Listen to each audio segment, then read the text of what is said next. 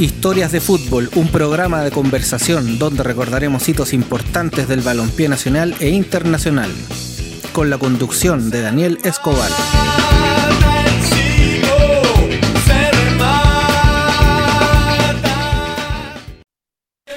Buenos días. Hoy empezaremos con el primer capítulo de este programa, Historias del Fútbol. Un programa donde en cada capítulo hablaremos un tema en particular y en el cual los protagonistas serán las personas invitadas a opinar sobre el tema en cuestión. Hoy el tema es mi partido inolvidable.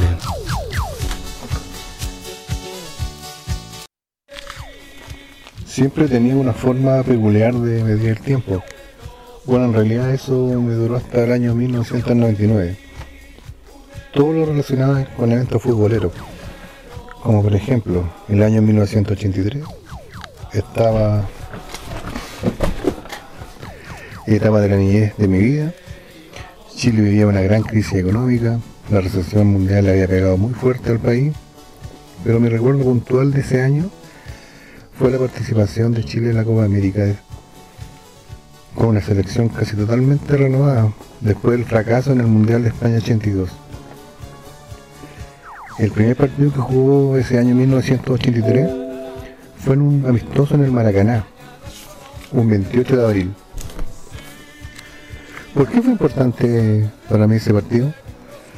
Bueno, es muy curioso, y cuando lo cuento a amigos y conocidos siempre les llama la atención. Yo crecí viendo partidos de Chile, escuchando a mi padre despotricando contra la selección, pues esta era dirigida por Luis Santibáñez desde el año 1979 y yo siendo muy pequeño, y como costumbre, el hijo siempre imita al padre. Y obviamente yo no fui la excepción. Era muy pequeño, pero el pequeño más antichileno del país. Es más, recuerdo que celebré que Caceres desviara el penal ante Austria en el Mundial de España, en una sala llena, con compañeros viendo el partido. Estaba feliz porque Chile le iba mal. Odiaba a Luis Antibáñez tanto como mi padre. Pero ese 28 de abril de 1983 me pasó algo extraordinario. Eh, me pasó algo esa noche, de que ese equipo totalmente renovado, con otro técnico dirigiendo, que era Luis Ibarra, Chile le juega de igual a igual a Brasil, en su histórico estadio, el partido lo empieza ganando Brasil con un gol de Zico. Pero a los pocos minutos empata Juan Carlos Arellana, el zurdo de Barranca. Lo empata de penal. Eh, no lo quité, pero no sé, algo nació en mí, no como que estaba feliz. A los pocos minutos de, terminar el primer tiempo, Brasil nuevamente se pone en ventaja con un zurdazo de Eder, que se le escapó a Oscar Vir de las manos, me acuerdo, que fue un error de él. Al empezar el segundo tiempo, Chile vuelve a empatar el partido con un golazo de derecha, nuevamente de Juan Carlos Orellana. Ese gol sí lo grité. Nunca había gritado un gol de Chile. Me emocioné, me puse feliz. Tenía apenas 12 años y era apenas un niño, pero yo, que era fanático del fútbol desde los 7 años, ya me sentía un hincha veterano del fútbol a los 11 años. Finalmente Chile perdió 3-2 me dio pena porque Brasil logró el tercer gol a tres minutos del final y por un error tonto, un, error defensivo de Patricio Reyes. Patricio Reyes, un mediocre, un mediocre lateral de la U que había reemplazado minutos antes al gran Rubén Espinosa. Reyes rechazó mal una pelota y en la salida mala de nuestra defensa, bueno, Brasil aprovechó el error y Renato marcó el tercer gol definitivo. Chile perdió, pero para mí fue un gran, fue como un triunfo, ya que se jugó de igual a igual frente al Brasil de Zico, Sócrates, Careca. Y lo más importante esa noche, que no se unió un hincha. Ese que se alegra con la selección cuando gana y el que se pone triste cuando el resultado es adverso. Empezamos con el periodista de Radio ADN, el tenor Cristian Arcos, quien nos cuenta cuál fue el partido que él más recuerda. Eh, he tenido la suerte de estar en hartos partidos inolvidables, ¿no? Las veces que Chile ganó la Copa América, que probablemente todo el mundo los pueda mencionar. Yo soy hincha de Curicó, así que hay algunos partidos de Curicó que también son memorables. Pero si quiero mencionar uno solo, es cuando Chile le ganó a México 7-0 en la Copa América en Estados Unidos, el año 2016. Eh, nunca vi un partido parecido, eh, nunca vi un partido donde a un equipo, que en este caso era Chile, por suerte le saliera absolutamente todo. Eh, se jugó en un estadio en Santa Clara, en California, un estadio gigante con cerca de 100.000 espectadores, donde el 90-95% eran mexicanos. El estadio era impresionante eh, y Chile jugó tan bien que los mexicanos terminaron aplaudiendo a, Chile. Además, hicimos una transmisión en radio que duró cerca de cuatro horas y después tuve que trabajar para el canal donde trabajaba en ese tiempo. Entonces fue un día redondito eh, profesionalmente también, porque a diferencia de lo que la gente cree, eh, a uno le gusta cubrir victorias, no le gusta cubrir eh, derrotas. Y una victoria como esa yo no, no me ha tocado nunca presenciar en el estadio y lo que sentí ese día es difícilmente que lo pueda sentir como periodista y como, y como aficionado al fútbol, de hecho. Historias de fútbol.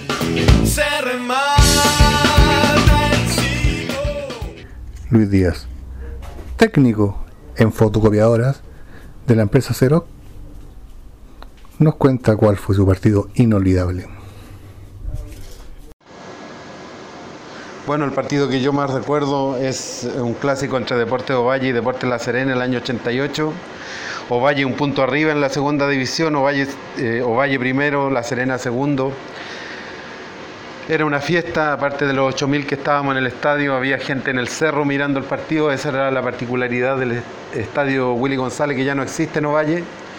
Y bueno, Rubén Nene Gómez abrió la, cuenta en el primer tiempo, era toda una fiesta, pero lamentablemente en el segundo tiempo entró Víctor Pititore Cabrera, nos clavó dos goles, y quedamos en el segundo lugar y de ahí para adelante Ovalle ya no pudo, fue muy fuerte el, choque y perdió el clásico y lamentablemente nos quedamos en segunda división. Eh, la nota negra la pusieron los hinchas ovallinos cuando la Serena se, los hinchas se iban, quebraron todos los vidrios de los buses que iban hacia la Serena, que obligadamente tenían que pasar por donde estaba toda la gente en el cerro mirando el partido. Historias de fútbol.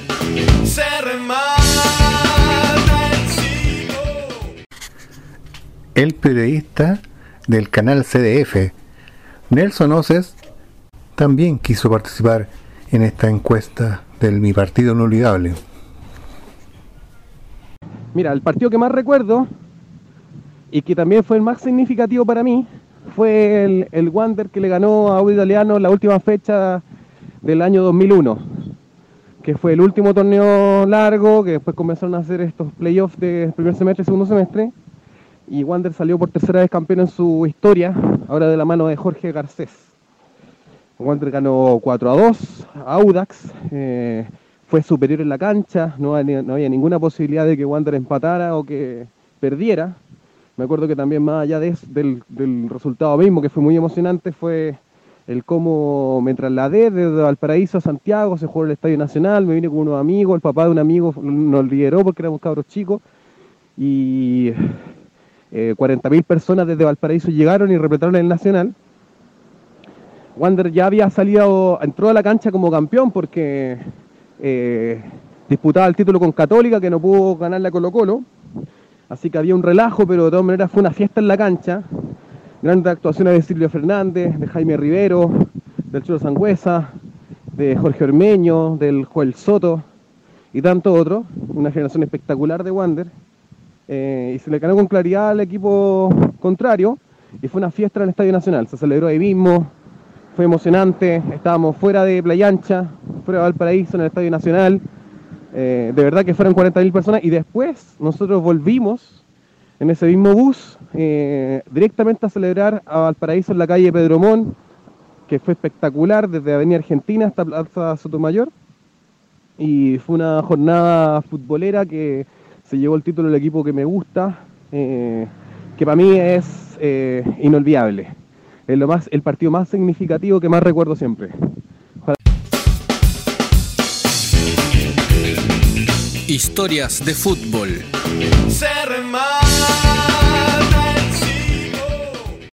Hay un partido que recuerdo en particular que fue en el año 1999, que fue la final de la Champions League, que jugó el Bayern Múnich frente al Manchester United en el estadio Nou Camp de Barcelona. Ese partido fue increíble para mí porque hasta el minuto 89 el Bayern Múnich iba ganando 1 a 0 y con eso se titulaba campeón de Europa.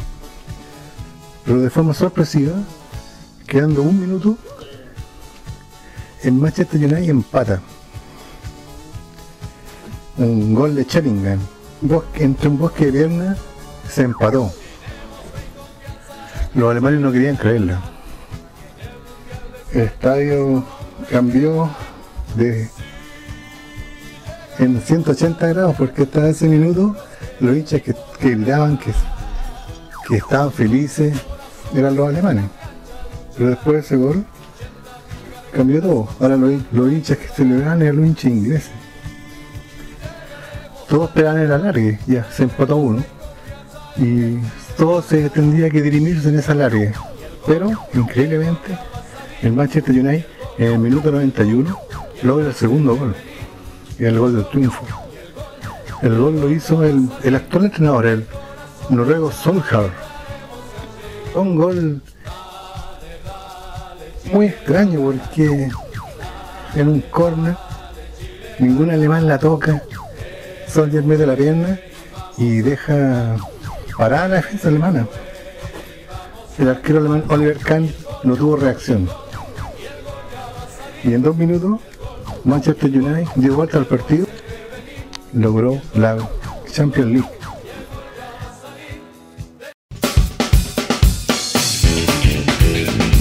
Historias de fútbol.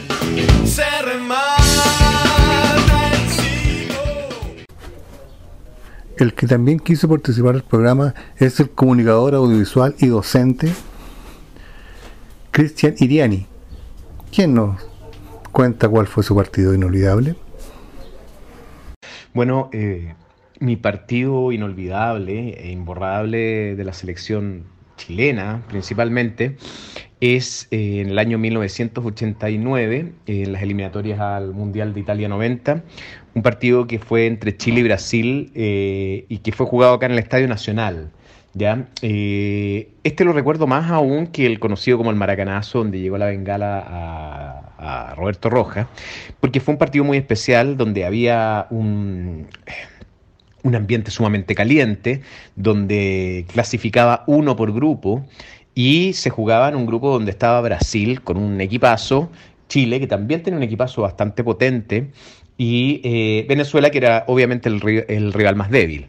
Eh, bueno, lo recuerdo porque eh, todo se antecedió a, una declaración prácticamente de guerra, ¿ya? Es decir, aquí estábamos hablando no de un partido, sino que una declaración absolutamente de guerra entre dos selecciones y donde se sabía que el partido iba a terminar de manera más o menos caliente, ¿ya? Se sabía absolutamente que iba a ser un partido potente y donde iba a pasar de todo. Bueno, y en una jugada intrascendente por eh, la banda lateral, eh, Raúl Ormeño le pega un patadón que yo creo que es el patadón histórico por parte de, la selección chilena, eh, que después lo sigue otro patadón que hizo alguna vez eh, Javier Margas a, Roberto Cabaña en un partido contra Paraguay, pero bueno, eso es otra cosa. Y en este, ese patadón realmente todo el mundo pensó que había quebrado a Branco y por suerte no lo alcanza a agarrar justo para quebrarlo. Y después también en una jugada intrascendente, porque ahí le ponen amarilla, ni siquiera lo, ni siquiera lo expulsan, una jugada intrascendente termina siendo eh, expulsado eh, Raúl Ormeño. Entonces ya quedaron 10 contra 10 y en un partido caliente, donde la, desde la galería volaban naranjas, volaban todo tipo de cosas, gritos, pero en contra de los jugadores brasileros, roces dentro de la cancha y con un Chile jugando bastante bien. Era un partido apretado, donde no pasaba mucho y también una jugada muy, muy, muy extraña, donde también podríamos decir que uno de los goles más extraños que le han metido a la selección chilena. Eh, se venía atacando Brasil, venía saliendo Brasil y sale Roberto Rojas Roberto Rojas golpea la pelota, la rechaza en, el, la chique, pero en ese chique la pelota sale y venía corriendo en contra Hugo González, defensa eh, de la selección, y la, rebota, la pelota la rebota a Hugo González y termina dentro del arco chileno y con un 1-0 en contra absolutamente injusto y aparte con un gol totalmente extraño. El partido se calentó más aún, siguió forzándose, Chile empezó a apretar, apretar, apretar, entró Ivo Basay, adelante y de repente, eh, casi al finalizar el partido, en una jugada también muy extraña dentro del área de Brasil, cobran tiro libre indirecto. Y tiro libre indirecto que significa dos toques dentro del área. Y el momento dado eh, que se está organizando la jugada, Tafarel, dice el mismo Jorge Aravena, eh, pecó de ingenuo y le pasa la pelota a Jorge Aravena cuando debería haberse quedado él con la pelota hasta organizar bien la defensa.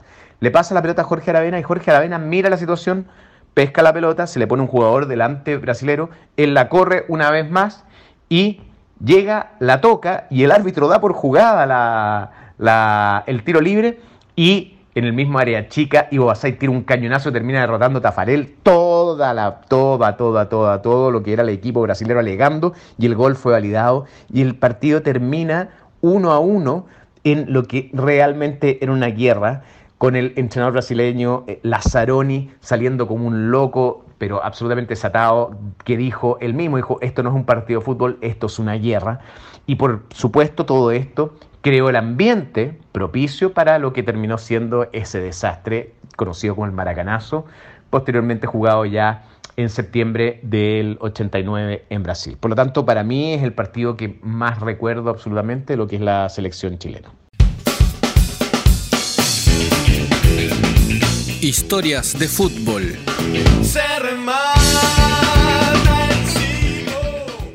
Macarena Garrido, jefa de operaciones de una financiera nacional, que es madre de tres niños, dos de los cuales son futbolistas, nos cuenta cuál fue su partido inolvidable. Bueno, uno de los partidos que yo más recuerdo es creo que en el 2010. Es cuando Colo Colo estaba jugando con la U y quedaban pocos minutos para que terminara el partido, o ya habíamos pasado los 45. Y bueno, fue un tiro libre y, y con ese gol a la U quedaba fuera del campeonato. Entonces eh, está así como a flor de piel queríamos que fuera el gol.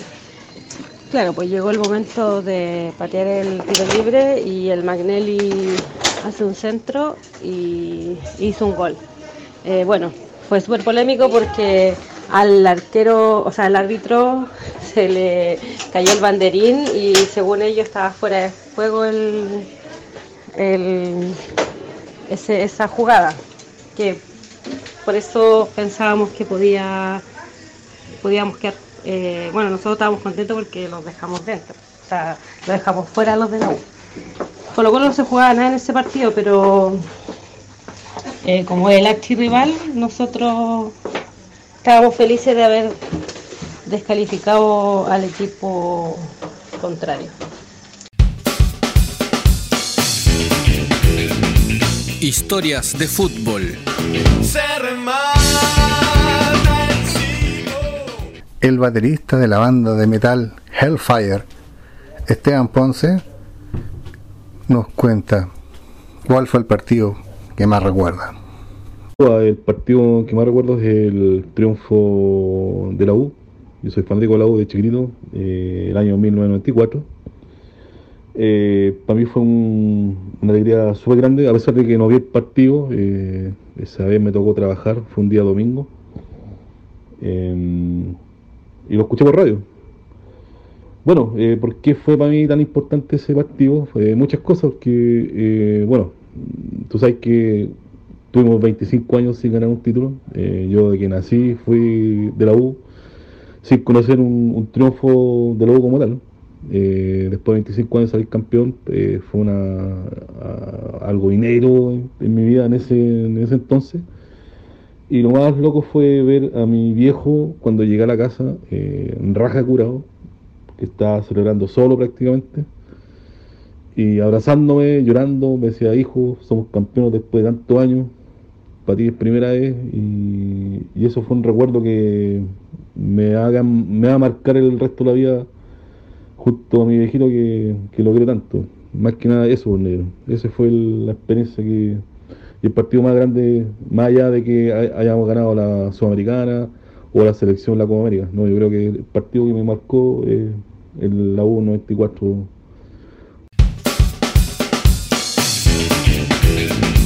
Historias de fútbol.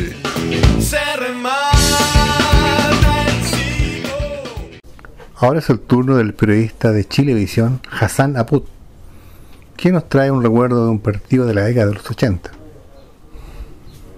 Eh, ¿Cuál es el partido más importante de fútbol para mí?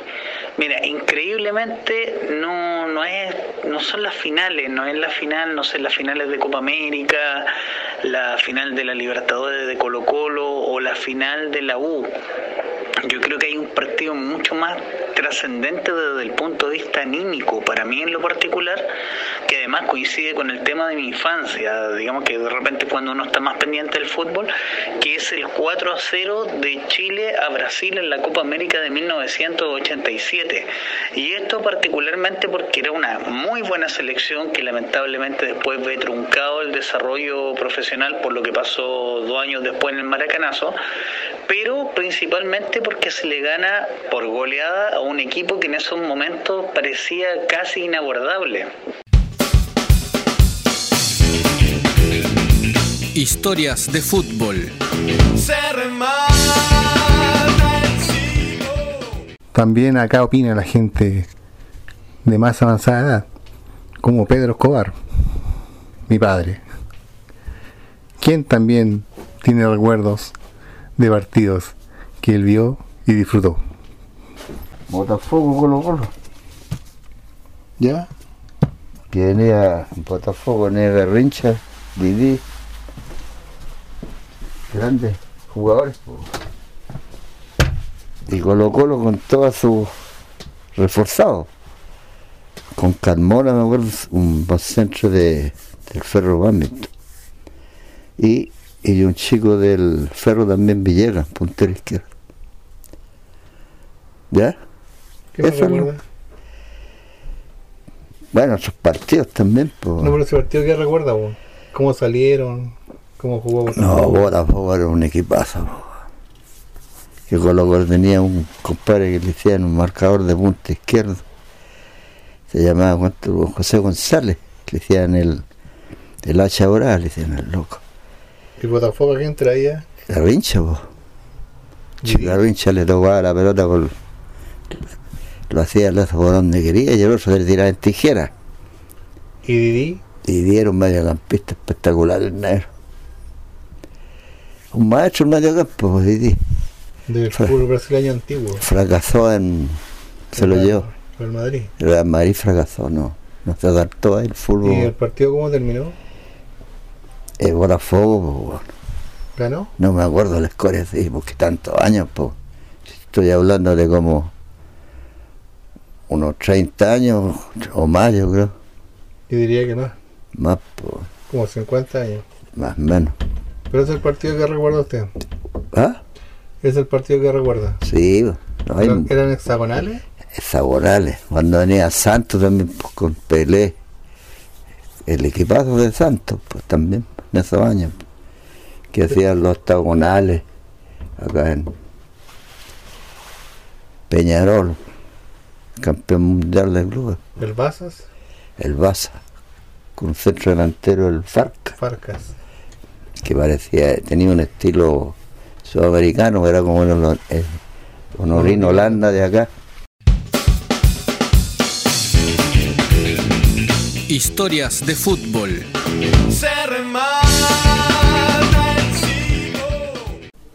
El profesor de filosofía, Rodrigo Segovia, también quiso participar y también nos trae un recuerdo de la década de los 80.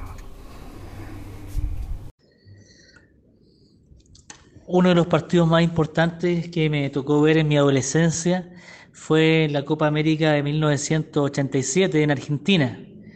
Chile tenía que sortear en la, fase de grupo con Venezuela y Brasil y eh, derrotó inesperadamente a, a, Brasil por 4 a 0 y pasó inmediatamente a la semifinal con Colombia. Con Colombia jugó uno de los mejores partidos de aquella generación de Roberto Roja, de Jaime Pizarro, del Pillo Vera, de Fernando Astengo, del Erelier, del Hueso Basay. Uno de los partidos más importantes porque se enfrentaba a Colombia, un equipo que tenía Valderrama, Higuita, Herrera, de Ávila, que sería la base de lo que fue el equipo de Colombia que destrozó a Argentina en el cancha de River. Entonces era un, rival bastante interesante.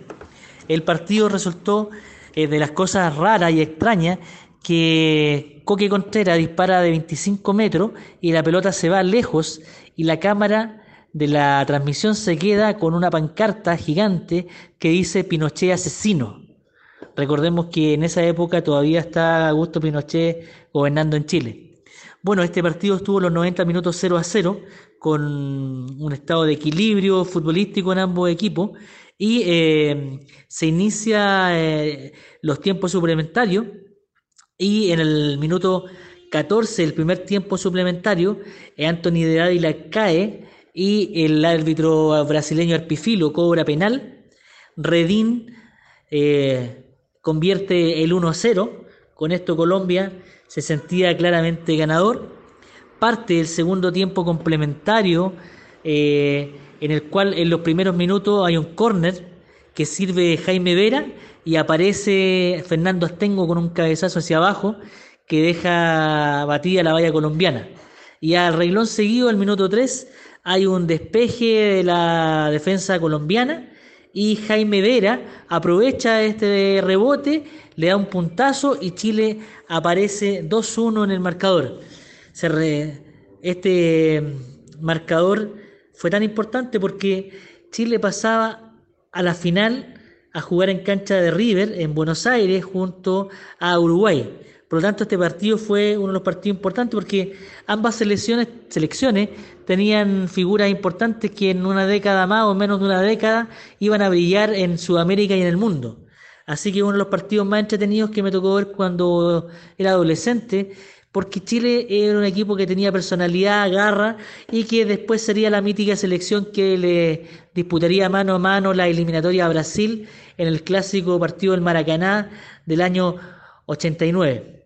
Bueno, Chile 2-1 pasa a la final y la final ya es otra historia.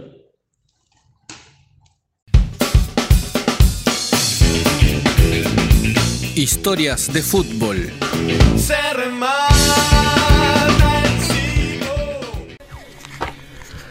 Y obviamente como colocolino que soy, el partido que también recuerdo mucho, me sentí más feliz, fue cuando fue colocó la campeón de la Copa Libertadores el año 1991.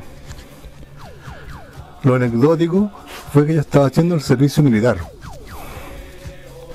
en Punta Arenas. Y justo ese día me tocó hacer guardia. Entonces antes de empezar ese día mi labor de vigilancia en el recinto militar, el teniente que teníamos a cargo, Alfredo Baitía, nos dijo, chicos, elijan, ¿qué, quieren ver? ¿El primer tiempo o el segundo tiempo? Porque éramos dos roles de guardia. Mientras uno vigilaba, el otro descansaban. Mientras los otros vigilaban, los otros descansaban. Yo elegí ver el segundo tiempo, me perdí los dos goles de Luis Pérez en el primer tiempo, pero tuve la suerte de ver el tercer gol de Leonel Herrera, hijo. Y ver cuando Chile, perdón, cuando Colo Colo se coronó campeón. Terminó el partido y fuimos tan felices que en la guardia donde estábamos, oficiales, suboficiales, soldados con Cristo, todos abrazados. ya los rangos no existían. Éramos todos chilenos y estábamos todos felices porque Colo Colo había salido campeón de la Copa Libertadores. Como colocolino fue un sueño hecho realidad. Lo que siempre soñé que algún equipo nacional saliera campeón de algo importante. Y Colo Colo lo logró. Salió campeón de la Copa Libertadores.